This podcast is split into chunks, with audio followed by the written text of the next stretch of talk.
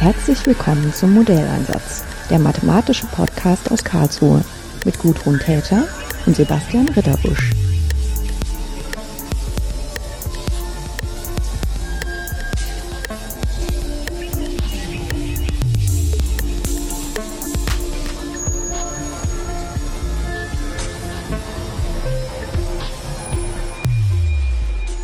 Schönen guten Tag, Andreas. Hallo. Ähm, wir sind Kollegen am KIT, aber du machst ganz was anderes als ich. Du modellierst Tsunamis. Ähm, wie macht man denn das? Ähm, mit dem wunderschönen Stichwort Numerik. Also ähm, früher hat man das natürlich auch ein bisschen empirisch machen können, also man hat Statistiken verwendet, aber heutzutage ist es mit, selbst mit normalen Computern schon möglich, da ein klassisches Modell aufzustellen. Ähm, Stichwort finite Differenzen, äh, ähm, Differentialgleichungen. Da kann man dann ja ein Modell aufsetzen, hat dann äh, Gleichungen, sogenannte Flachwassergleichungen zum Beispiel. Und die können dann numerisch berechnet werden und dann bekommen wir einen wunderschönen Tsunami am Bildschirm geliefert. Also äh, rein mathematisch gesehen ist es fast schon Alltagshandwerk. Mhm. Ähm, ja. Weil das wäre wieder dann was, was uns verbinden würde. Strömungsrechnung und Numerik. Genau. Aber du machst das an einem ganz anderen Institut. Genau, ich sitze an der Geophysik. Ich habe wahrscheinlich auch bei weitem nicht so komplexe, komplexe Gleichungen wie ihr dahinter, da ich das dann doch eher zweidimensional mit vielen Vereinfachungen betrachte, um überhaupt beispielsweise ein Tsunami im ganzen Pazifik berechnen zu können. Das sind die Auflösungen dann auch ja wenige Kilometer teilweise. Und ja, das machen wir an der Geophysik. Und da sitzen auch viele andere ja, Numeriker. Üblicherweise machen die dann eher Inversionsprobleme, wenn es dann aus seismische Wellen und so weiter ankommt. Aber jetzt klassische ja, Wellensimulation von Wasserwellen, da bin ich dann doch der Einzige. Du bist der Vorwärtssimulierer. Genau. das war jetzt für die Insider. Weil wenn man sozusagen inverse Probleme macht, dann hat man ähm, die Wirkung von einem Prozess und will darauf zurückschließen, was jetzt Aus der Auslöser dafür war. Und da ist so ein typisches Problem, dass man eigentlich viel zu viel Informationen hat ja. äh, für das, was ähm, dann die Ursache ist. Und dann muss man sich überlegen, wie man damit umgeht. Und dann hat man immer so einen Vorwärtsschritt und einen Rückwärtsschritt. Ja, genau, und du hast ja. das Glück, dass du dich nur um den Vorwärtsschritt zu kümmern brauchst, weil du nicht inverse Probleme löst. Zum Glück ja. Mhm. Zumindest wenn es um ähm, ja, neu entstehende Tsunamis geht. Wenn ja. wir einen haben, der ist schon aufgetreten, dann tun wir es ja auch irgendwo rückmodellieren, ja. wenn wir wissen, so sah die Überflutung aus. Jetzt müssen wir mal simulieren, wie sah das Erdbeben dazu aus. Genau, dann ist es doch wieder so ein Stück weit auch ähm, sozusagen der Rückschluss, wie genau. es bei inversen Problemen ist. Ähm, baut ihr denn auch neue Gleichungen oder ähm, be beschränkt ihr euch in Anführungszeichen darauf, etablierte Gleichungen zu nehmen und bessere Numerik, bessere Auflösung zu machen, beziehungsweise das besser mit Daten abzugleichen?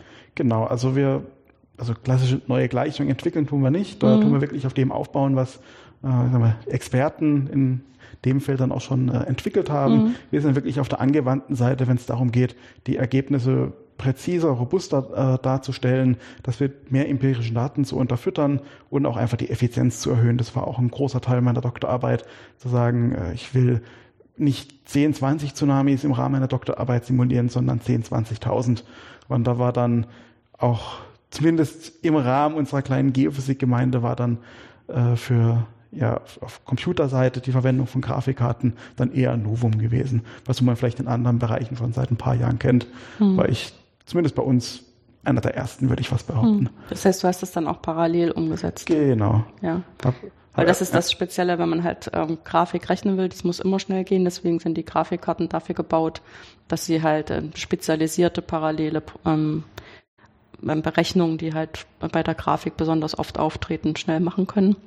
Und da, da das nicht so exotische Berechnungen sind, auch wenn sie für Grafik so typisch sind, äh, kann man die dann auch für andere Berechnungen gut einsetzen.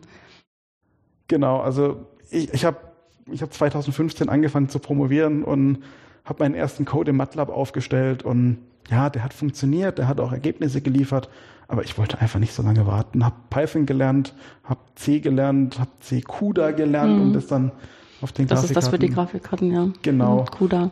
Mhm. Und dann lief das, also ich hatte dann ja einen guten Faktor 100 an der Beschleunigung. Also das war wirklich ein Quantensprung zumindest. Also ich hatte keinen Großrechner zur Verfügung. Natürlich große Institute haben da andere Rechenkapazitäten, aber als Alleinstehender, der Tsunamis am KIT im Grunde modelliert, zumindest in der Geophysik, ähm, ja, musste ich wieder andere Wickel, äh, mhm. Mittel und Wege erarbeiten, damit es am Ende funktioniert. Mhm. Ich meine, das mit den Grafikkarten, also für eine ganze Weile sah das ja fast so aus, als ob die ähm, so ein bisschen diese mittelgroßen Großrechner obsolet machen werden. Mhm. Da sind wir jetzt wieder so ein bisschen drüber weg, aber ich denke, es gibt immer noch viele Anwendungen, wo das tatsächlich einfach ein gangbarer Weg ist, um sozusagen für sich selber so einen Power-Rechner zu haben über so eine spezialisierte Grafikkarte. Genau, also wenn ich jetzt überlege, ein ja, Großrechner, da sind wir schon im fünfstelligen Bereich, wenn man da was. Was das kostet. Genau. Mhm. Und ähm, ich kann mit meinem Heim-PC, der kleiner vierstelliger Bereich, äh, da, da kann man schon extrem viel berechnen. Und da ist man, zumindest wenn ich jetzt meine Ergebnisse mit anderen Ergebnissen vergleiche, wo auch Großrechner dahinter stehen, bin ich in derselben Größenordnung, aber ja, bin mit bisschen effizienterer Codegestaltung dann doch deutlich günstiger unterwegs. Hm. Das ist irgendwie ein bisschen witzig, dass dann so eine Arbeit äh, so nah an der Mathematik lang schrammt. Letzten Endes, also. Ja, es ist nicht unbedingt ja. vom, wie man daran geht, aber man stellt dann fest, das ist die Richtung, in die ich es effizient machen will. Hm. Ja, also ja, ich muss natürlich auch noch Vereinfachungen, Anpassungen an der an den Gleichungen ein bisschen hm. vornehmen, dass das alles passt aber letzten Endes war ja viel die einfach die numerische Entwicklung, dass das effizient funktioniert. Und ja, da bin ich jetzt auf einen ganz coolen Gast gekommen mhm. mit dem hm. ganzen Thema. Ähm, wenn du sagst, du wolltest 10.000, 20.000 Tsunamis simulieren, sind das dann auch Tsunamis, die tatsächlich stattgefunden haben, zu denen es Daten gibt? Weil die Zahl erscheint mir so groß. Auch. Also, also mein Ziel war, also das Thema der Doktorarbeit ging wirklich darum, ein globales Risikomodell für Tsunamis zu berechnen. Also nicht nur den Tsunami selber zu simulieren, sondern am Ende zu sagen, das ist der Tsunami, so hat er sich ausgebreitet, so ist er an Land gegangen, die Schäden sind entstanden und so viel kostet es am Ende. Also mhm. die komplette Risikokette an, an Modellierung, die da drin steckt. Und da ist leider so, dass wir zumindest, um das Ganze zu validieren, nur ganz, ganz wenige Ereignisse haben ähm, berühmtesten und auch mit am meisten Daten ist der Tsunami von Japan im 2011 große äh, Tohoku Fukushima Tsunami. Viele erinnern sich an den, äh, ja, an den, an, an den Atomreaktor, an das Unglück dort.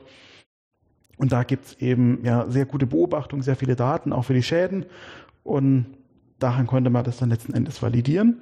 Aber wenn es dann darum geht, das Risiko an einem bestimmten Ort zu berechnen, beispielsweise, ich möchte herausfinden, äh, mit welcher Jährlichkeit eine bestimmte Wellenhöhe an, beispielsweise im Mittelmeerraum stattfindet, dann muss man halt wenigstens für die Quelle dort mehrere hundert Ereignisse mal gerechnet haben.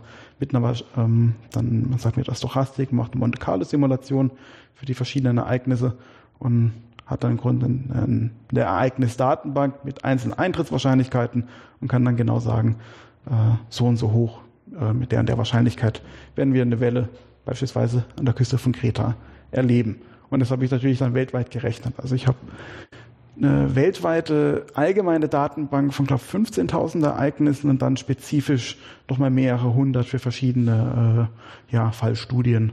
Also vielleicht über den Daumen bei 20.000 Tsunamis dann gerechnet. Und ja, da lief auch meine Stromrechnung heiß. ja, das kann ich mir vorstellen. Ähm, das ist ja aber auch so ein kleiner, also zumindest in meinem Kopf ist das so ein Schritt weg davon zu sagen, das sind eigentlich so singuläre Ereignisse. Klar, die sind äh, physikalisch getriggert, damit ähm, kann man das irgendwie nachvollziehen, aber das schreit für mich nicht sofort nach Statistik. Und du sagst jetzt aber, ja, ähm, ich habe sozusagen eine Datenbank mit einer Verteilung, was man erwarten kann.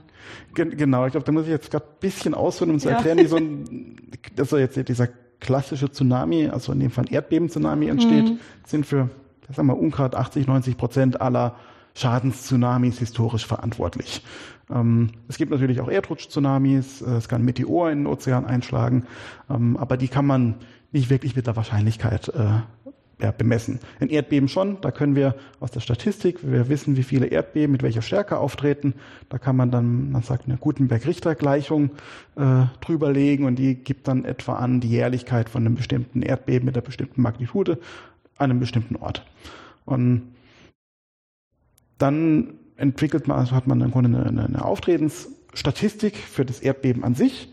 Und dann muss man das Erdbeben nochmal als Ereignis an sich betrachten. Und Da denkt vielleicht Laie, ja, der Erdbeben, das ist doch so ein Ding, das, das, das rappelt da unten und in der Erdkruste an, an einem bestimmten Punkt.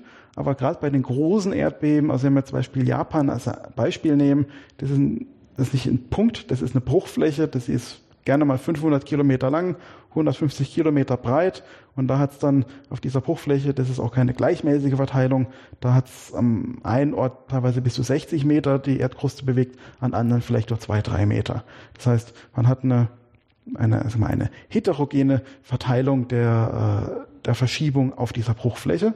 Und wenn man das dann auf die Oberfläche übertragt, hat man die Deformation, die den Meeresgrund verschiebt. Und diese Deformation am Meeresgrund ist dann das, was die Tsunamiwelle oben drüber auslöst. Und so hat man dann ein einzelnes Tsunami-Ereignis auf Basis eines einzelnen Erdbebens, das dann mit einer bestimmten Wahrscheinlichkeit aus der äh, Erdbebenstatistik behaftet ist. Und das wurde dann mehr oder weniger weltweit für verschiedene Quellen, äh, wo dann eben solche Erdbeben entstehen können, äh, erstellt. Hm. Du nimmst also sozusagen ähm, bekannte Verteilungen für Erdbeben und ähm, das so als so eine Art Kraftquelle äh, dafür, dass dann das zu Tsunamis führt. Natürlich komplexer, ja. weil ja. so hast du ja eben ausführlich erklärt, äh, dass das sich nicht an jeder Stelle gleich überträgt, sondern ähm, entsprechend bestimmte Erwartungen überträgt und dann auch die Kraftwirkung nicht immer zu derselben Art von Tsunami führt. Genau, also klassisches Beispiel, das ist relativ neu in der Forschung, dass man sagt, man tut die Variation dieser Bruchverteilung mit betrachten. Und das war eben auch ein, eine meiner Fallstudien, beispielsweise für Japan. Mhm. Zum einen den, den man beobachtet hat, zu rekonstruieren und zum anderen zu schauen, was ist denn die Variabilität von dem Ereignis. Und da ist, was die Schaden, also Schäden und Todesopfer angeht, es hätte weniger als die Hälfte sein können, aber auch bis zu das Dreifache, was man am Ende beobachtet hat. Und das, obwohl Erdbeben, Magnitude gleich, prinzipiell am selben Ort, aber diese Verteilung der Verschiebung auf dieser Bruchfläche dann immer ein bisschen anders gewesen. Mhm. Ich glaube, das hat auch fast jeder schon mal so mitbekommen, wenn dann solche Vorwarnungen gegeben werden für ein ganz konkretes Erdbeben, wo man eigentlich denkt, jetzt weiß man auch, was passiert ist, äh, dass dann das nicht immer so eintritt, wie das erwartet wird. Genau, also prinzipiell, wenn man so eine, so eine Tsunami-Warnung hört, meistens wird die Erdbeben über Magnitude 6,5, Magnitude 7, spätestens wird mal provisorisch gesagt Tsunami-Warnung. Man kann mhm. ja nie wissen. Genau. Und Besser einmal zu viel als zu genau. wenig. Genau, weil die Magnitude, die ist meistens innerhalb von wenigen Minuten, teilweise ja, zwei, drei Minuten, nachdem die ersten Signale drin sind, wurden die von einem Computeralgorithmus berechnet. Das ist alles komplett automatisch gelaufen. Und erst nach 10, 20, 30 Minuten ist mehr oder weniger bekannt, wie dieses Erdbeben gebrochen ist. Zumindest mal die Orientierung davon. Und da ist es normalerweise eben wichtig, dass die Verschiebung möglichst vertikal ist und möglichst viel Wasser vertikal zu verdrängen, weil man kann sich ja vorstellen, wenn man den Meeresgrund einen flachen Boden einfach horizontal bewegt, das interessiert das Wasser da oben drüber nicht viel. Da gibt's vielleicht ein bisschen Scherverschiebungen in, in der Wassersäule äh, ganz am Meeresgrund, aber wenn alles flach drumherum wäre, müsste das eigentlich nichts machen oben an der Wassersäule. Und, oder ähm, also würde zumindest kein Tsunami auslösen. Mhm. Und das wäre dann der Punkt, wenn es klar ist, die Magnitude ist nicht so wahnsinnig und ähm, der Bruch ist eher horizontal, dann kann man die Warnung wieder aufheben. Und ja, das war, wenn man jetzt gerade auf den aktuellen Fall von Indonesien angeht, äh, das war eigentlich so ein Erdbeben, wo sich horizontal bewegt hat, aber da kamen ein paar andere Effekte noch mit rein. Ja, jetzt musst du jetzt schon genauer erklären. Ja, also zum, zum einen, es war nicht perfekt horizontal, es war zumindest nach aktuellem Wissensstand, es war eine leichte Vertikalkomponente drin und zum anderen, dieser Bruch ging mitten durch eine, ich sag, bester Vergleich wäre so ein norwegischer Fjord, also eine recht enge, sehr tiefe Bucht und das war eine extreme Verschiebung. Das heißt, diese Bucht hat sich auf der einen Seite einfach um acht Meter nach Norden bewegt und hat im Grunde das Wasser einfach mal in die eine Richtung geschoben. Und da ist allgemein aktuell noch die Diskussion, weil es ein horizontaler Bruch ist, war die erste Annahme, ja, da gab es einen Erdrutsch. Mhm. Das Erdbeben kann sich ausgelöst haben. Da war ein bisschen mehr bekannt, ich habe auch ein bisschen simuliert, das war dann das, was auch ein bisschen bekannter geworden ist. Ähm, man sagt, es kann auch durch einen horizontalen Bruch entstanden sein und es ist wahrscheinlich eine Mischung aus beidem letzten Endes gewesen. Das ist der Haupttsunami, der wo dann die Stadt Palu in Indonesien überflutet hat, durch die horizontale Verschiebung entstanden ist und das lokal dann zusätzlich noch an der, an der Küste Erdrutsche runtergegangen sind. Also man kann das, wie gesagt, vergleichen mit einem äh, mit einer Badewanne, wo man einfach mal sich mal horizontal die Hand durchbewegt. Da ja, gibt's dann auch eine Welle als Folge, einfach weil die Badewanne relativ eng und ja, klein ist. Mhm. Würde man das jetzt in einem See machen, das wäre nach ein paar Metern hätte sich das komplett verschluckt. Und, ja, weil eigentlich wird's ja gedämpft, ähm, wenn man einfach genug Platz hat. Ne? Aber man wundert sich auch manchmal, was in so kleinen Gefäßen für große Wellen entstehen können. Ne? Genau. Also wo man dann denkt, eigentlich hat man sich ganz vorsichtig bewegt und trotzdem ist ein Riesenschwaps über die Badewanne ja. gegangen. naja. Oder auch wenn man eine Tasse einschenkt, dann merkt man das ja auch manchmal, dass man das äh, komplett falsch eingeschätzt hat, wie das schwappert. Ja, also der, der Impuls, der da mitgegeben wird. Also das Erdbeben war auch, der Bruch war überraschend schnell. Das kann vielleicht auch noch hm. äh, mit hineingespielt haben. Aber da sind noch nach wie vor Fragezeichen dahinter, wo man immer noch versucht, genau herauszufinden, wie es denn jetzt genau funktioniert hat. Der Schaden ist entstanden. Wir wissen, äh, was die Folgen davon sind. Jetzt ist eher die Frage, wie, wie konnte es denn so weit kommen? Hm. Ich meine, das andere, äh, der andere Tsunami, der ja auch hier ähm, stark noch so emotional präsent ist, war ja auch in Asien, wo man sich dann hinterher auch gefragt hat, warum es nicht möglich war, ähm, da ein bisschen mehr vorzuwarnen. Ne? Was einfach vom Radar verschwunden ist. Also da muss man wirklich ehrlich sein, im Jahr, also es geht um den großen Indi äh, Tsunami im Indischen Ozean im mhm. Jahr 2004 und bis zu dem Zeitpunkt haben bis auf Experten, die meisten wussten nicht mal, was das Wort Tsunami bedeutet.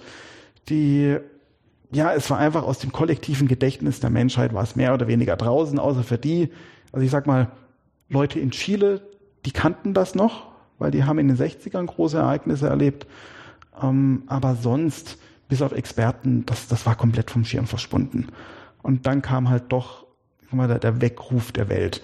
Ähm, wir wollen ja nachher noch kurz über ein bisschen Wissenschaftskommunikation reden, aber ich bringe gerne an den Punkt, ich versuche dann auch den Leuten zu erklären, wenn ich über meine Tsunamis rede, warum sie es denn damals vergessen haben. Und da sage ich, ich meine, in der Politik sehen wir es genauso ein paar Jahrzehnte und die Leute haben das Wesentliche vergessen. Und ja, das hat man eben auch bei den Tsunamis erlebt. Und wenn man jetzt beispielsweise in den Indischen Ozean schaut, da waren die letzten vor ein paar Jahrhunderten, zumindest die letzten großen. Und mal von 2004 abgesehen. Schauen wir jetzt mal in, in den Mittelmeerraum. welcher durchschnittliche Kreta-Urlauber denkt, wenn er sich an den Strand legt, oh, da könnte ein Tsunami kommen. Die Kreta, die wissen das. Die haben das noch bisschen im, im Gedächtnis, einfach durch die lange Geschichte von Kreta.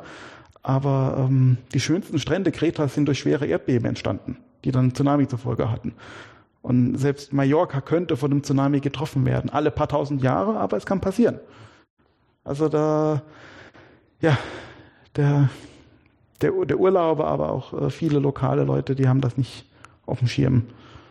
Also ich denke, historisch das beste Beispiel, wir hatten im Jahre 1755, ist das auch schon länger her, einen, einen großen Tsunami vor der Küste von Portugal, der große Lissabon-Tsunami, ähm, war, war damals ein umwälzendes Ereignis. Also man hat das Erdbeben gespürt, das war am 1. November, überall standen Kerzen, es war ja sehr gläubig, aller Heiligen. Mhm. Es hat gebrannt in der Stadt, die Leute sind zum Hafen gerannt, Stadt brennt, wir müssen runter, raus irgendwie auf See, dann kam der Tsunami, also war eine Riesenkatastrophe. Und es hat dann, weil das die gläubigste Stadt der Christenheit zu dem Zeitpunkt war und gerade die wurde jetzt von Gott ausgelöscht. Also das hatte eine ja sehr weite Wellen geschlagen, ähm, was was die Aufklärung zu dem Zeitpunkt anging.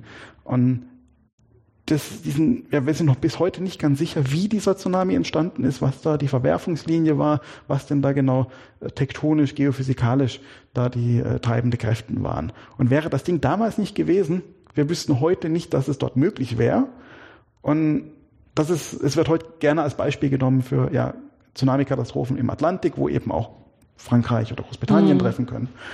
Und ja, wäre das damals nicht gewesen und hätte man das damals nicht schon historisch aufgezeichnet, äh, das würde heute niemand betrachten. Und so ist es wahrscheinlich in vielen anderen Ecken der Welt, äh, gerade weil wir es noch nicht wissen, was vor 1000, 2000 Jahren dort geschehen ist. Mhm. Also ich meine, in Lissabon kriegt man das ja auch meistens nur erzählt, um zu verstehen, wann die Gebäude gebaut sind. Genau. Weil dann war eben einmal dran, mal die Stadt wieder ordentlich neu zu bauen und dann sind halt bestimmte Quartiere relativ homogen hochgezogen worden und datieren halt alle auf nach 1755. Ja. Und dann ähm, stellt man irgendwie, also mit dem Erdbeben, das nimmt man vielleicht auch noch wahr, aber selbst das ist als Europäer schon so ein bisschen verwunderlich. Ähm, in Italien kennt man das, dass es dann immer mal so kleinere Städte auch trifft und warum dann nicht auch mal eine größere, okay. Aber mit dem Tsunami, da steht man erstmal da, wirklich? Ja, ich meine, es, es gibt, das ist ja, ich sag mal, zumindest in meiner Branche würde ich jetzt mhm. sagen, wir, wir, die mit Risiko und Gefahren arbeiten, ist es ja ein allgemeines Problem, dass die Wahrnehmung von Naturkatastrophen äh, komplett unterrepräsentiert ist. Wir wollen niemandem irgendwie Angst machen oder Panik, sondern einfach ein bisschen die Wahrnehmung schärfen, dass es vielleicht doch an mancher Ort Sinn macht, wenigstens eine Versicherung abzuschließen. Ähm, gut, Baden-Württemberg gab es bis, äh, glaub, bis in die späte 90er noch eine Pflichtversicherung. Aber wenn man hier mal zurückdenkt, der, kann man sagen, der Durchschnittsbadener wird jetzt nicht zwingend an Erdbeben denken. Auch wenn er vielleicht manchmal eins gespürt hat, er würde sich denken, wird wohl schon, wird schon nicht so schlimm sein. Ja, die Schäden sind dann in der Regel doch nicht so groß. Ne? Ja, aber wir hatten halt doch eins vor 650 Jahren, 1356. Danach war halt von Basel nicht mehr viel übrig. Und da wissen wir auch nicht, wie oft kann das letzten Endes passieren. Passiert es nur da unten? Kann, könnte es auch in Karlsruhe stattfinden? Man, man weiß es eigentlich nicht so genau. Und ja, das sind viele Fragezeichen dahinter. Mhm. Und ja, es ist einfach aus der, aus der Wahrnehmung von vielen Leuten verschwunden. Ja, also wo es mir bekannt ist, ist, dass es eigentlich auch Vorschriften gibt, wie man Erdbeben sicher bauen soll. Genau. Ja. Und dann hat das ähm, Auswirkungen sozusagen, dass man einschätzt, wie wahrscheinlich ist es, ähm, dass bestimmte Magnituden von Erdbeben in dem bestimmten Landstrich ähm, erscheinen und dann wird halt daraufhin natürlich ähm, sozusagen für die meiste Zeit völlig überdimensioniert, aber für solche Ereignisse dann ähm, so gebaut, dass man, dass es vielleicht zusammenbricht, aber nicht so, dass alle darin sterben. Ja. Also wir, wir haben ja das Glück, dass wir allgemein relativ robust bauen. Also mhm. muss man dazu sagen, wir bauen relativ sicher im Allgemeinen schon. ähm, da haben andere Länder äh, größere Probleme, wenn da, ich sage jetzt einfach mal, korruptionsbedingt gespart wird an Material. Das ist bei uns Vielleicht an mancherorts auch der Fall, aber in der großen Masse, wir bauen schon gut. Hm. Gibt äh, da so Geschichten über Köln, ne? Ja. ja. ähm, aber ja, also bei uns ist letzten Endes genau, wo man äh, letzten Endes baut und auch die Frage, was ist denn für ein Untergrund? Also so ein äh, sehr, sehr weicher Boden, ähm, beispielsweise so ein Sedimentbecken wie im Rhein, ähm, im Rheintal, das kann natürlich dann die Bodenbewegung ein bisschen aufschaukeln noch. Also da gibt dann die ähm, ja, die Bodeneffekte. Also ein, ein, fester Stein, der ist eher robuster oder tut die äh, Frequenz nicht stark amplifizieren, dass die Bodenbewegung wird nicht, nicht verstärken, nicht ja. verstärkt. Mhm. Genau, das, das Wort hat mir gerade gefehlt. Während aber so ein sehr weicher Boden ist dann doch eher gefährlich, vor allem wenn es um höhere Gebäude geht. Das hat man auch in Indonesien jetzt gerade gesehen, wo viele mehrstöckige Gebäude zusammengefallen sind, einfach weil es auf einem sehr weichen Untergrund an einem, an einem Fluss äh, an der Flussmündung stehen und die kleinen gedrungenen Gebäude eigentlich eher stehen geblieben sind, wenn sie nicht gerade schlecht gebaut waren. Mhm. Aber da ist so in der großen Masse an Häusern in Indonesien sind dann doch die kleinen eher stehen geblieben als die großen. Wenn die großen nicht wirklich richtig sicher gebaut worden sind. Aber, ja. ja, also bewusst Erdbeben sicher, ne? Genau. Dann baut man ja das auch ganz anders, weil dann überall Stellen vorgesehen sind, die so Energie aufnehmen können. Ja. Ähm, was ich mir auch schwierig vorstelle, ist gerade, wenn man so sich vorstellt, so ein äh, sedimentiertes, also mit Sand, äh, wenn das in der richtigen Art und Weise geschüttelt wird, dann führt das ja auch dazu, dass dann das Wasser aufsteigt. Gen genau. Also was genau. erstmal völlig äh, gegen alle Intuition ist, aber was dann letztendlich auch völlig fatal ist für irgendein Gebäude, was da drauf steht. Ja, also das ist der Effekt, das hat auch einen Namen, es ist Bodenverflüssigung, ganz mhm. einfach, so, recht banal. Und das wirklich, wenn der, wenn der Boden da durchgeschüttelt wird, da ist, ähm, man muss sich das vorstellen, man kann sich wie so ein Granulat vorstellen, der Boden, und wenn der geschüttelt wird, dann rutschen diese Körner einfach enger zusammen, eine dichtere Packung und dann wird das Wasser, das in den Poren drin ist, nach oben gedrückt und dann haben wir die ganze Pampe oben. Und das ist mancherorts extrem gefährlich. Also wir haben das natürlich jetzt in Indonesien gesehen, aber wir hatten das auch 2011 in Neuseeland, in Christchurch. In Christchurch, ja, da habe ich das das erste Mal gesehen, habe gedacht, mein Schwein pfeift. Also weil man diese Zerstörungen, die dann dadurch entstehen, ja. erstmal gar nicht richtig verstehen kann, wie das von dem Erdbeben kommen soll. Ja, aber es hatte dann tatsächlich sehr viel damit zu tun, dass halt das Wasser äh, aufgestiegen ist auf diesem angeschwemmten Sand, auf dem halt die ganze Stadt gebaut ist. Und, und da, also es gibt dann noch ein, noch ein berühmtes Beispiel, ich glaube, das war, war das 87 oder 97, also schon 20, 30 Jahre her, in Japan, das Niigata-Erdbeben. Und da hat es auch extreme Bodenverflüssigung gegeben. Und da gibt es ein, ein berühmtes Bild. Man sieht 1A gefühlt DDR-Plattenbauten, also so, so acht, sieben, acht Stockwerke, ähm, ja, große massive Stahlbetongebäude und die liegen horizontal. Die, die, die sind so massiv gebaut, die sind nicht auseinandergefallen, die sind einfach einmal 90 Grad gekippt worden. Ähm, ich habe mit jemandem geredet, der war vor Ort gewesen und er hatte gemeint, man hätte dort wieder einziehen können, man müsste halt nur den Kopf bisschen drehen. Also er hat natürlich ein bisschen äh, flapsig gemeint, äh, so jetzt in der Retrospektive, aber das ist unglaublich. Also wenn da einfach kein fester Grund mehr unten drunter ist und das ist nicht nur für, für, für Straßen, für kleine Häuser gefährlich, gerade auch wenn es was riesengroßes ist. Und in Indonesien, da hat sich das natürlich dann noch mit der Topografie verbunden, wo dann einfach mal ein, eigentlich ein flacher Hang komplett ins Rutschen gekommen ist und eine komplette Nachbarschaft verschluckt hat. Ja, das sind immer dann die Sachen, die da noch mit dranhängen. Ne? Also zusätzlich zu dem Tsunami, dass eben auch noch andere katastrophale Sachen passieren. Wenn dies mit dem Hang abrutschen, das hat man ja auch, wenn es ganz stark regnet und das nicht ja. richtig mit Vegetation verfestigt ist. Oder wenn es zu steil ist, dann ist ja sogar manchmal die Vegetation geht dann einfach geschlossen ab. Ja. da hat man auch nichts gewonnen. Ja, aber für die Tsunami ähm, Risikoeinschätzung ist wahrscheinlich nicht so spezifisch darauf abgestimmt. Oder wie ähm, ist das was für die Zukunft? Dass man das noch dann, dann auch noch mit aufnehmen kann?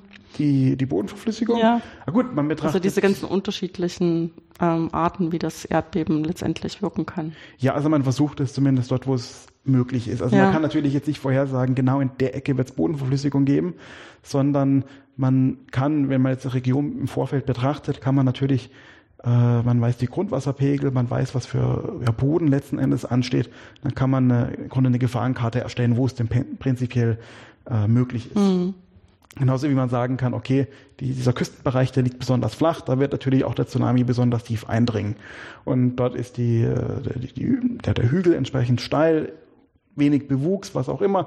Und da kann es natürlich dann zu Erdrutschen kommen. Also es gibt dann entsprechende Gefahrenkarten, die das Ganze schon irgendwie miteinander kombinieren, aber man kann nicht spezifisch sagen, genau in der Region wird es jetzt in der Fläche Bodenverflüssigung geben. Hm. Nee, meine Frage zielte auch mehr dahin, ähm, du versuchst ja jetzt so eine Risikoabschätzung zu machen über die Tsunami-Simulation. Ähm, mhm und so eine Art äh, Wahrscheinlichkeit aufzustellen, welche Schäden in welcher Höhe in welchen Regionen zu erwarten sind. Und dann wäre halt die Frage, ob solche Aspekte da auch schon eingehen oder noch nicht. Ähm, also jetzt bei mir beim Tsunami hm. jetzt direkt nicht. Also ich betrachte wirklich den Tsunami als an sich geschlossenes Ereignis. Und was ich jetzt auch zum Beispiel noch nicht mache, ist wenn jetzt das Erdbeben direkt vor der Küste stattgefunden hat, da sind natürlich viele Gebäude und Umständen schon vom Erdbeben zerstört oder vorgeschädigt. Wenn dann der Tsunami kommt, ist es unter Umständen komplett verschwunden. Mhm. Und da tue ich jetzt noch nicht differenzieren. Also aktuell betrachte ich nur, wie die Gebäude aktuell dastehen, ohne eine Vorschädigung. Die Tsunamiwelle kommt und sage, alles, was von dem Tsunami getroffen wird, hat dann ab einer bestimmten Höhe einen bestimmten Schadensgrad. Und auch je nachdem, was für ein Gebäude das ist. Das heißt, ein massiver Stahlbetonklotz wird natürlich weniger Schaden erleiden als eine einfache, eine einfache Holzhütte zum Beispiel. Mhm. Ja, wobei das ja das auch dann so ein bisschen aufteilt in das Gebäude an und für sich, was auch sehr teuer ist, also wahrscheinlich einen großen Teil von dem Schaden ausmacht, aber auch was drinne ist, wenn dann einmal das Wasser ja. durchgeflossen ist, auch wenn es nur durchgeflossen ist, dann muss man zum Beispiel die ganzen schönen Computer da drin alle wegschmeißen. Ja, also, und die Möbel und alles. Also es ja. ist tatsächlich so, wenn man es, also letzten Endes geht es ja darum, wie viel kostet es am Ende. Ja. Und da kann man meist, also in vielen Fällen, selbst wenn das Gebäude drei, vier Stockwerke hat, wenn die Tsunamiwelle drei, also im zweiten Stock angekommen ist, dann hast du den wirtschaftlichen äh, Totalschaden. Mhm. Also der, das Erdgeschoss fehlt in der Regel dann komplett. Wenn es einen Keller gab, ist der komplett vollgelaufen. Da ist alles, da, da ist ja nicht nur Wasser drin, da ist ja auch der Schutt und, und Sediment und alles andere von drumherum ist damit reingelaufen. Das heißt, alle, das ganze technische Equipment ist komplett erledigt und das, was oben vom Gebäude noch steht, das kann man meistens direkt abreißen. Also da geht es eher darum, wenn man solche so hoch und massiv baut, oben ist man letzten Endes das Menschenleben ja. sicherer aufgehoben. Was wir ja auch hoch einschätzen. Ja. Also, also das, das, ist letztendlich ultimamäßig, dass man, was man versucht zu schützen, sind auf alle Fälle erstmal die Menschenleben und das andere ist dann zweitrangig. Aber bezahlen muss es am Ende auch, wer sozusagen ja, überlebt hat. Aber also es gibt, es gibt gerade in Japan zum Beispiel mhm. gibt es viele Gebäude, die sind speziell darauf ausgelegt. Die sind einfach, die sind hoch und massiv gebaut. Da sind teilweise dann so Stadtverwaltungen und so weiter drin. Und wenn ein Tsunami auftritt, dann werden die, die Toren geöffnet, können alle Leute nach Möglichkeit oben rein, wenn sie es nicht schaffen, eben sich von der Küste zurück zu mhm. evakuieren, also irgendwo hoch auf die Hügel zum Beispiel zu gehen. Das ist sowieso putzig, wenn man so als erstes äh, ankommt, dann kriegt man erstmal gesagt, wie man sich im Erdbebenfall verhalten soll. Und so als Deutscher denkt man, ähm, Erdbeben? Hm. Okay, ja, stimmt. Hier gibt es ja vielleicht öfter mal welche. Und dass das dann irgendwie so zu dem, also so wie man anderswo erklären wird, wo man sich den Kaffee kocht oder äh, wo man die Briefumschläge findet oder so, äh, kriegt man halt gesagt, wie man sich da im Erdbebenfall verhalten soll. Ja, äh, die, die meisten Leute haben halt auch wirklich noch nie ein Erdbeben gespürt und wissen halt auch nicht, ja. was es letzten Endes bedeutet.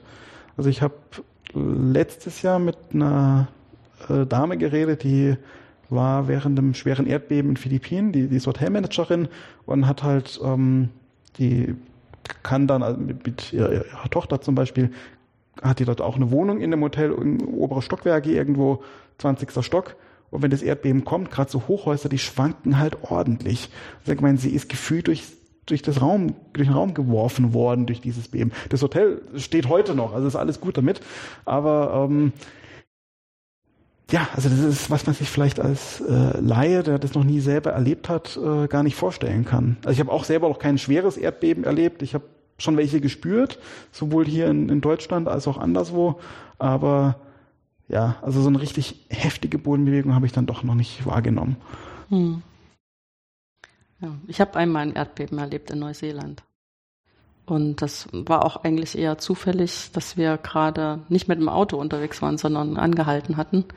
Und ähm, das hat auch tatsächlich eine Weile gedauert, ehe ich vor mir selber zugeben konnte, das war jetzt ein Erdbeben, weil das einfach so wie, dass, dass man da so, so bewegt wird und man kann gar nicht sagen, ob man wirklich bewegt wurde, weil man hat ja die Füße gelassen, wo sie sind, aber man hat es deutlich gespürt, dass sich irgendwas bewegt hat.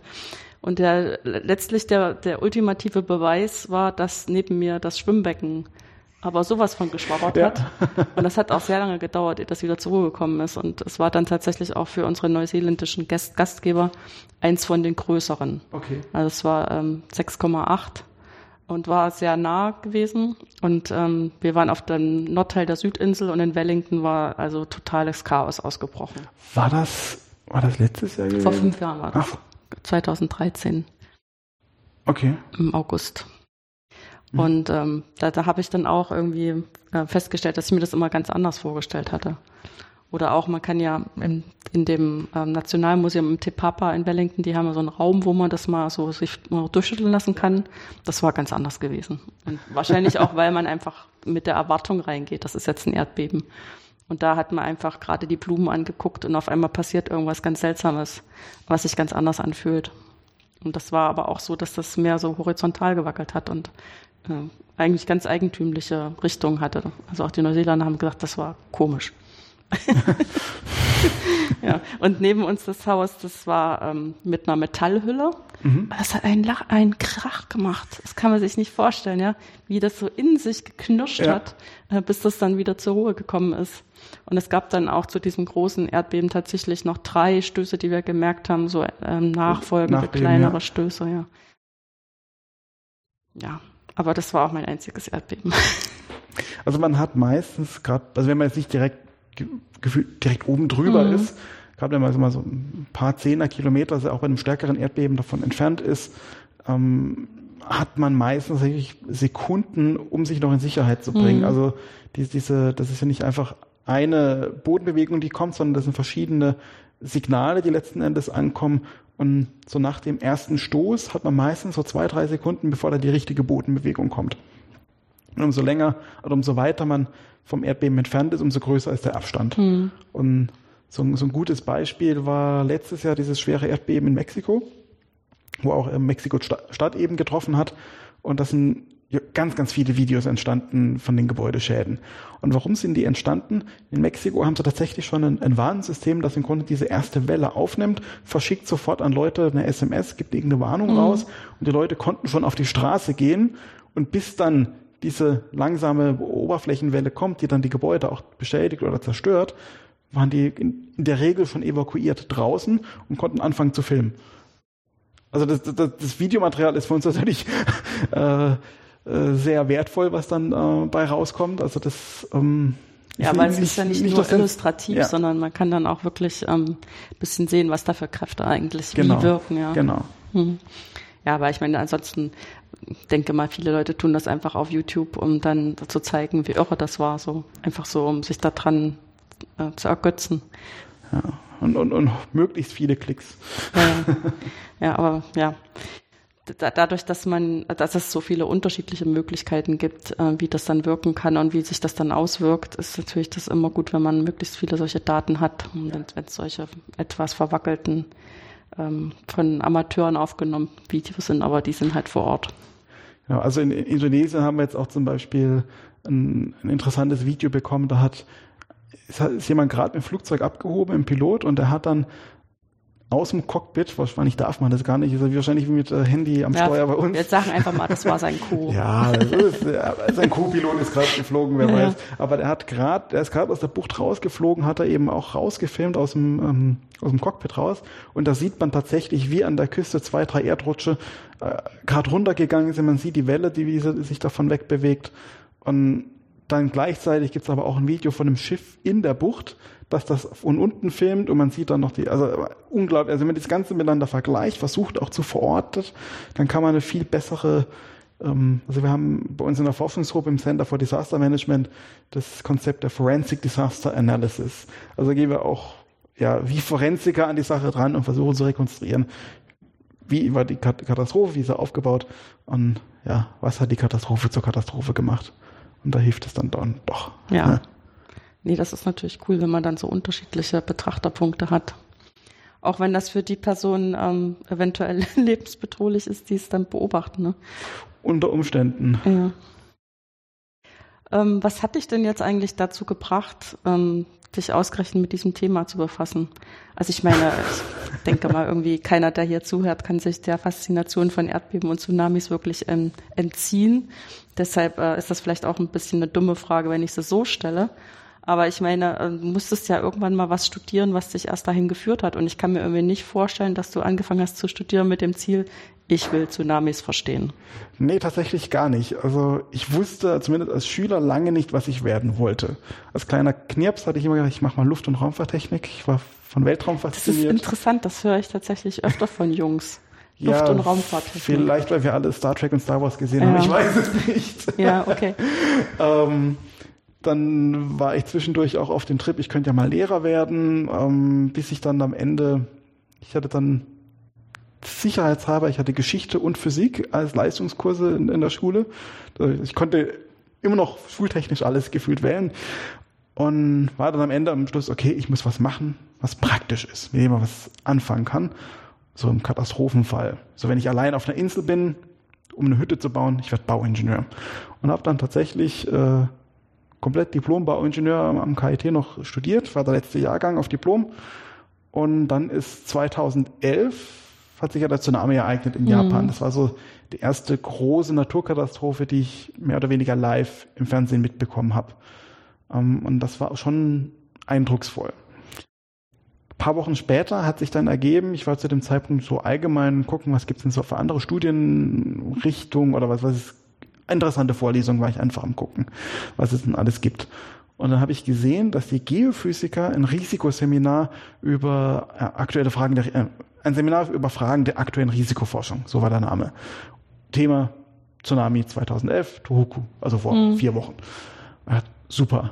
Und da ich da gerade in der Weststadt gewohnt habe, gedacht, boah, da kann ich sogar noch hinlaufen. Die, ja, das ist ja hier ein bisschen außerhalb des Hauptcampus ja. in der Weststadt, ja. Hm. Die, sonst muss ich immer mit dem Fahrrad oder mit der Bahn fahren. Äh, zu den Geophysikern kann ich gefühlt laufen.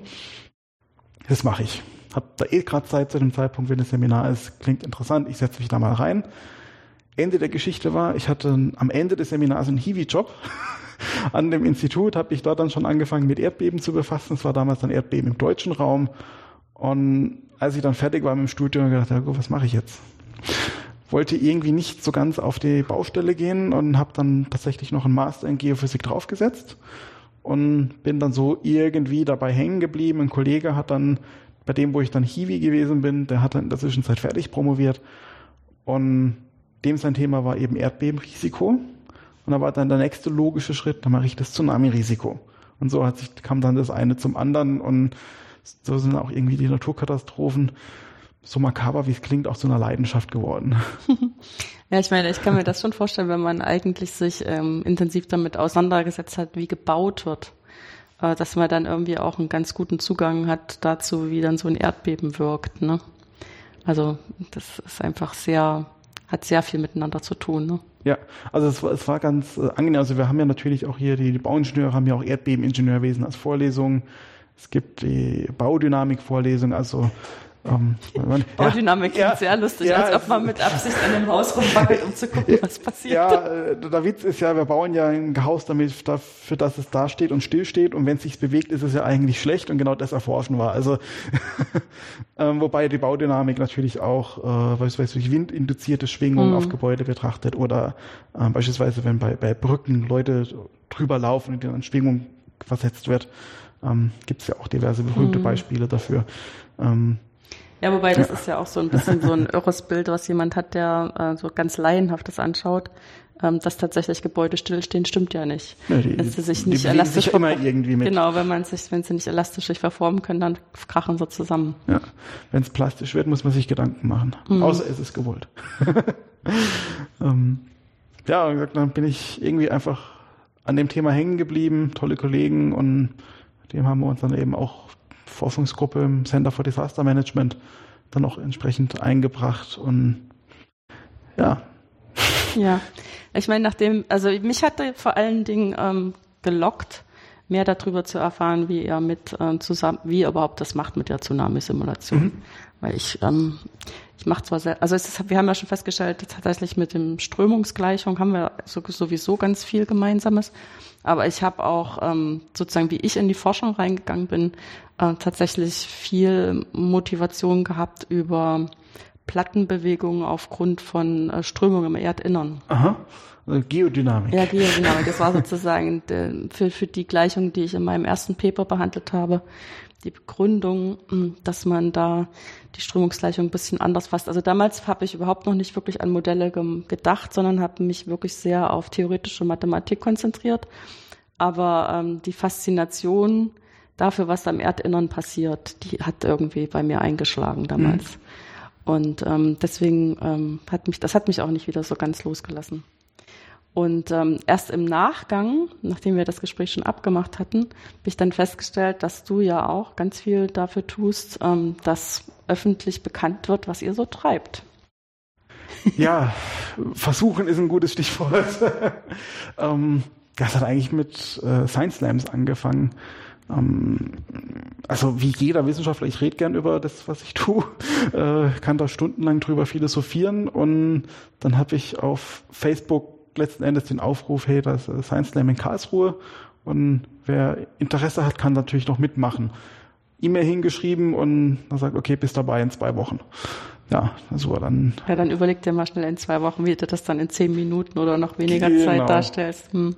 Das, das hat beim ersten Mal ganz gut funktioniert. Dann die zweite Runde war dann ein bisschen schwieriger. Da wollte ich wieder aufhören. Dann bin ich gefragt von, na, bist du da nicht doch nochmal? Okay, und bin dann dabei geblieben. Mittlerweile, keine Ahnung, 30, 40, vielleicht sogar 50 Auftritte. Ich kann es gar nicht mehr zählen.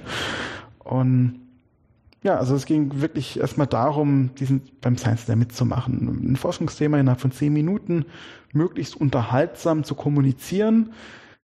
Ich habe lange versucht, es primär unterhaltsam zu machen, aber das Problem ist, Naturkatastrophen sind ja per se nicht witzig.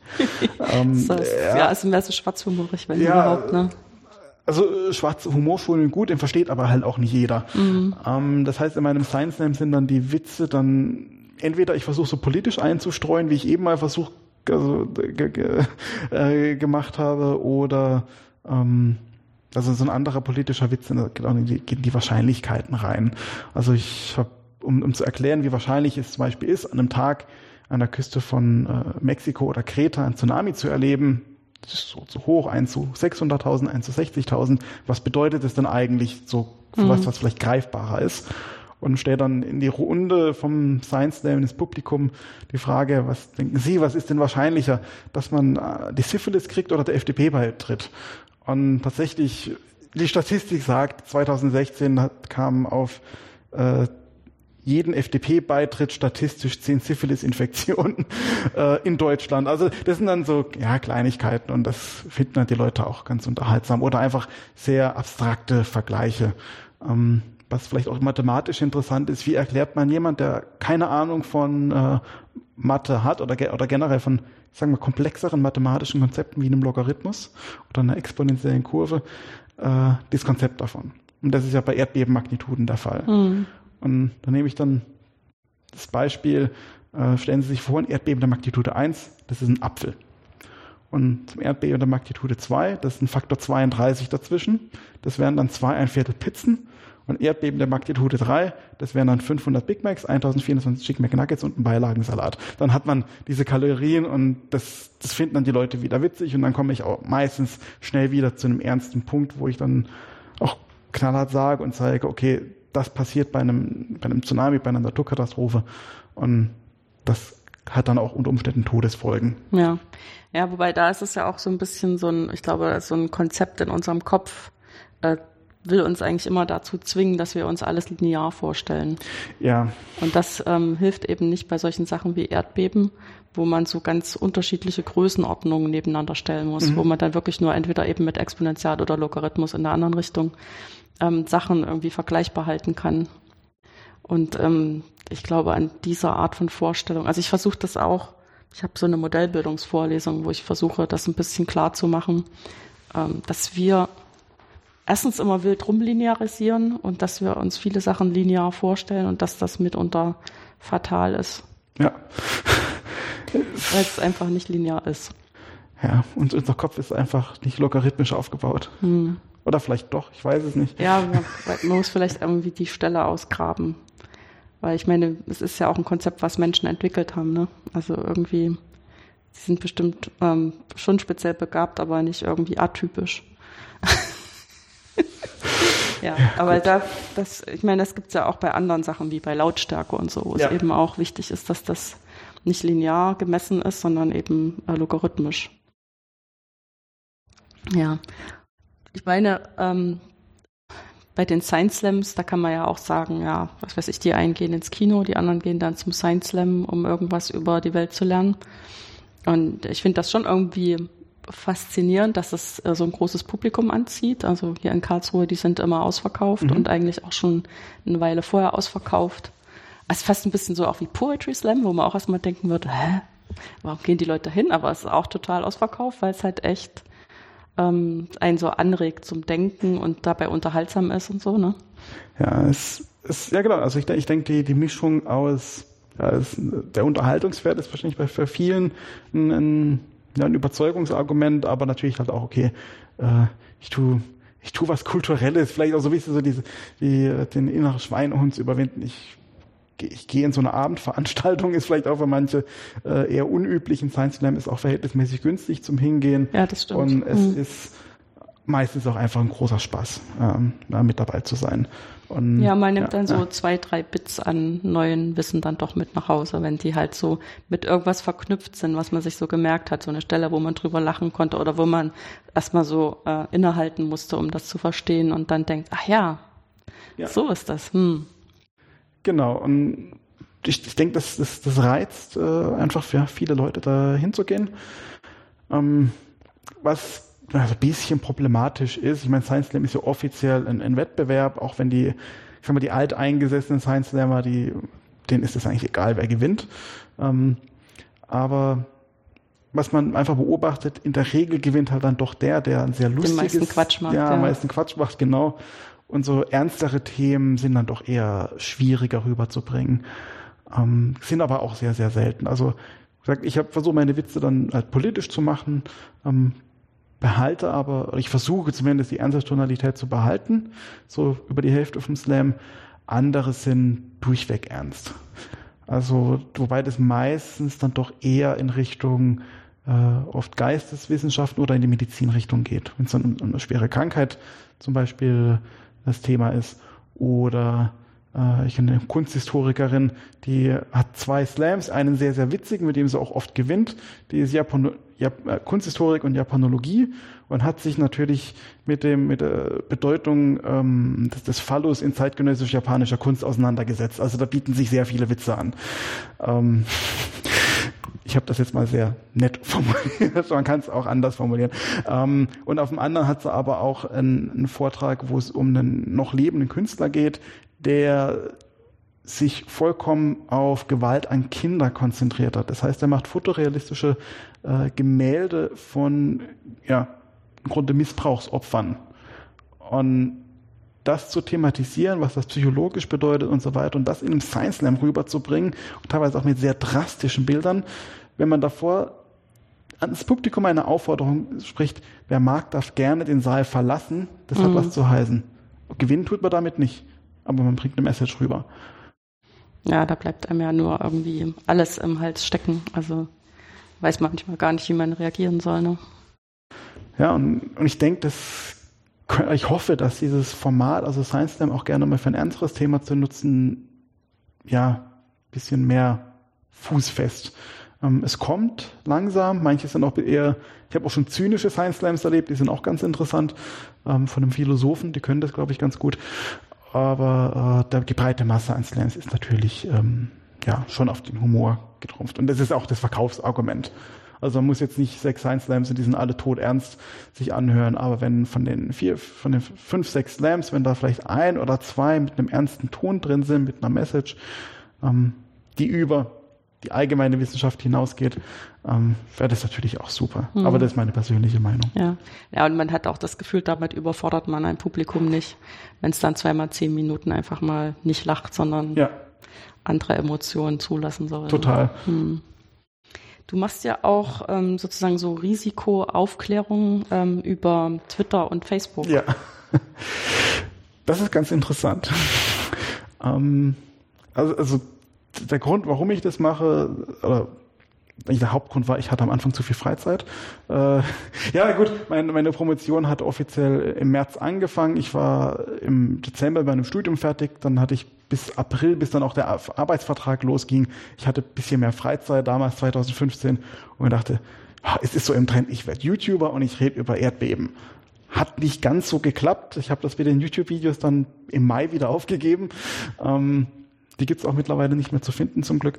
Ähm, aber habe dann trotzdem diese, diese Facebook-Seite und so weiter, das war alles da.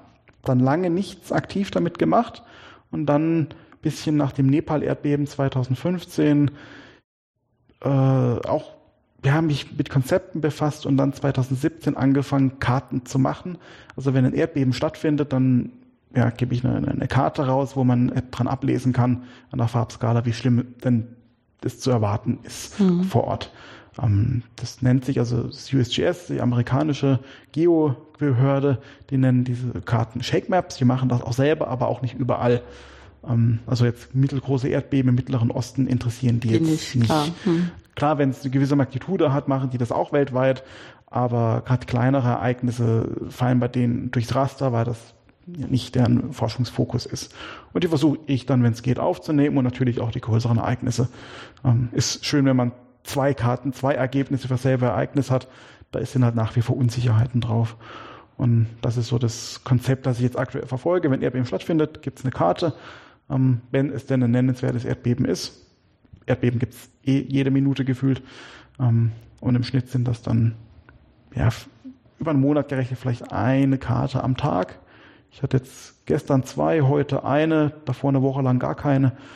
Ähm, dann auch mal wieder einen Tag, wo ich fünf oder sechs raushaue. Und versuche das jetzt im Moment auch, ähm, Tsunamis mache ich auch, die sind aber viel seltener.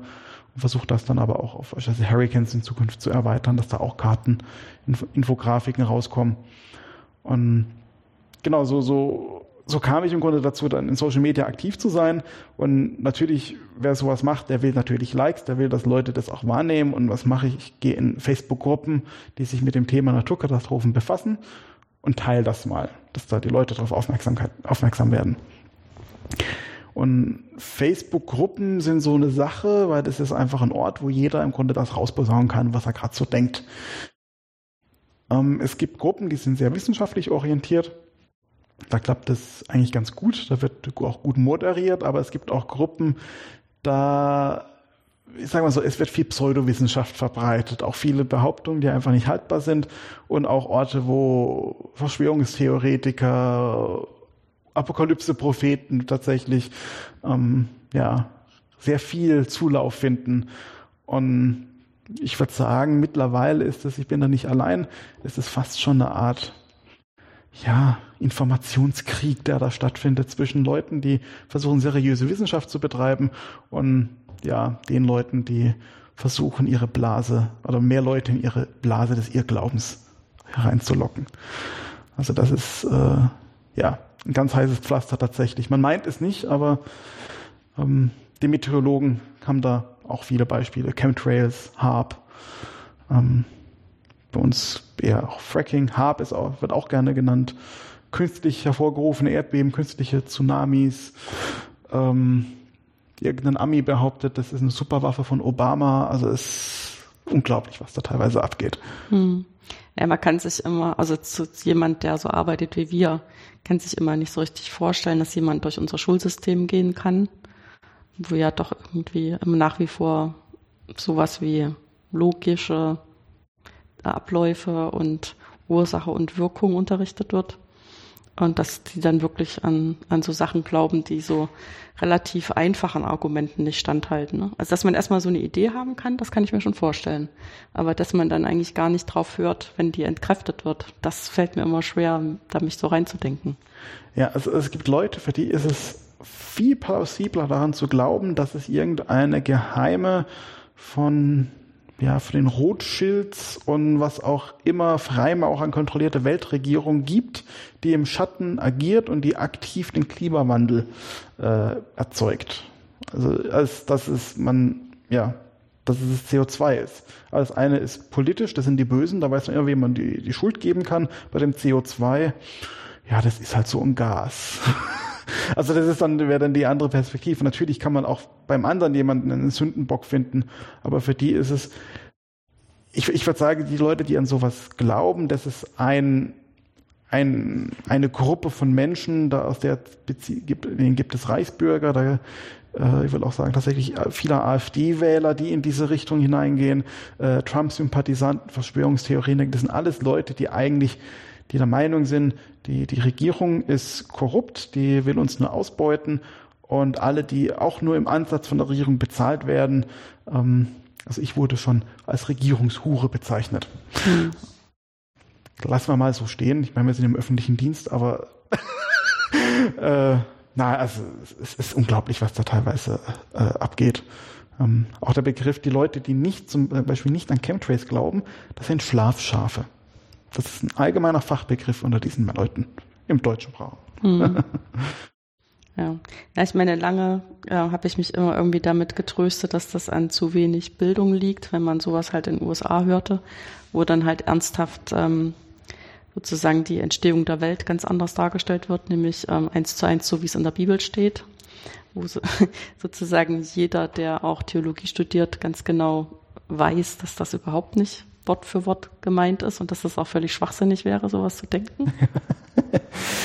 ja, und dass es auch irgendwie gar keine wirkliche Geschichte gibt. Also man kann nicht sagen, das haben die Leute im Mittelalter gedacht und darüber sind wir jetzt hinweg, sondern das haben die im Mittelalter auch nicht gedacht. Weil die auch damals gewohnt waren, Sachen als Gleichnis zu lesen oder als sozusagen sprachliche Darstellung von irgendwas, was man nicht so anders gut fassen kann. Und sich jetzt in der Neuzeit hinzustellen und zu sagen, ja, das stimmt aber Wort für Wort, und äh, dann kommt das auch bei uns an. Ich meine, nicht umsonst sind wir letztes Jahr marschiert, ne? Das ja. so, so zeigt, also äh, Jungs und Mädels, irgendwie so geht's nicht. Ja, es ist auch einfach so, dass die, die Leute, die dann im, ja, einfach im Internet ihre, ihre, ihre Theorien hinausposaunen, die finden immer Leute, die sie damit dabei unterstützen, bekräftigen, mhm. ähm, weiter ausarbeiten, wie auch immer. Also man findet sofort seine Blase, in der man sich wohlfühlt. Und in dem Moment, wo es mindestens ein oder zwei andere Leute gibt, die das auch glauben, denkt man, ja, dann wird es ja wohl stimmen. Mhm. Und ach Gott, irgendwer hat, hat mal dieses Zitat gebracht, früher gab es halt den Dorfdepp, aber mittlerweile können sie sich halt organisieren. ja, es, vielleicht ist es auch eine, eine auch, auch in Wortwahl und, und Perspektive. Ich meine, wir, wir sind an der Uni, wir haben alle sehr lange gelernt, sehr lange studiert. Ja. Wir sind natürlich auch stolz auf das, was wir geleistet haben. Und wir sind vielleicht schon auch irgendwo auf eine gewisse Art und Weise auf einem hohen Ross, äh, was hier den, den Bildungsstand und auch die, ähm, die weiter äh, Verbreitung davon äh, angeht.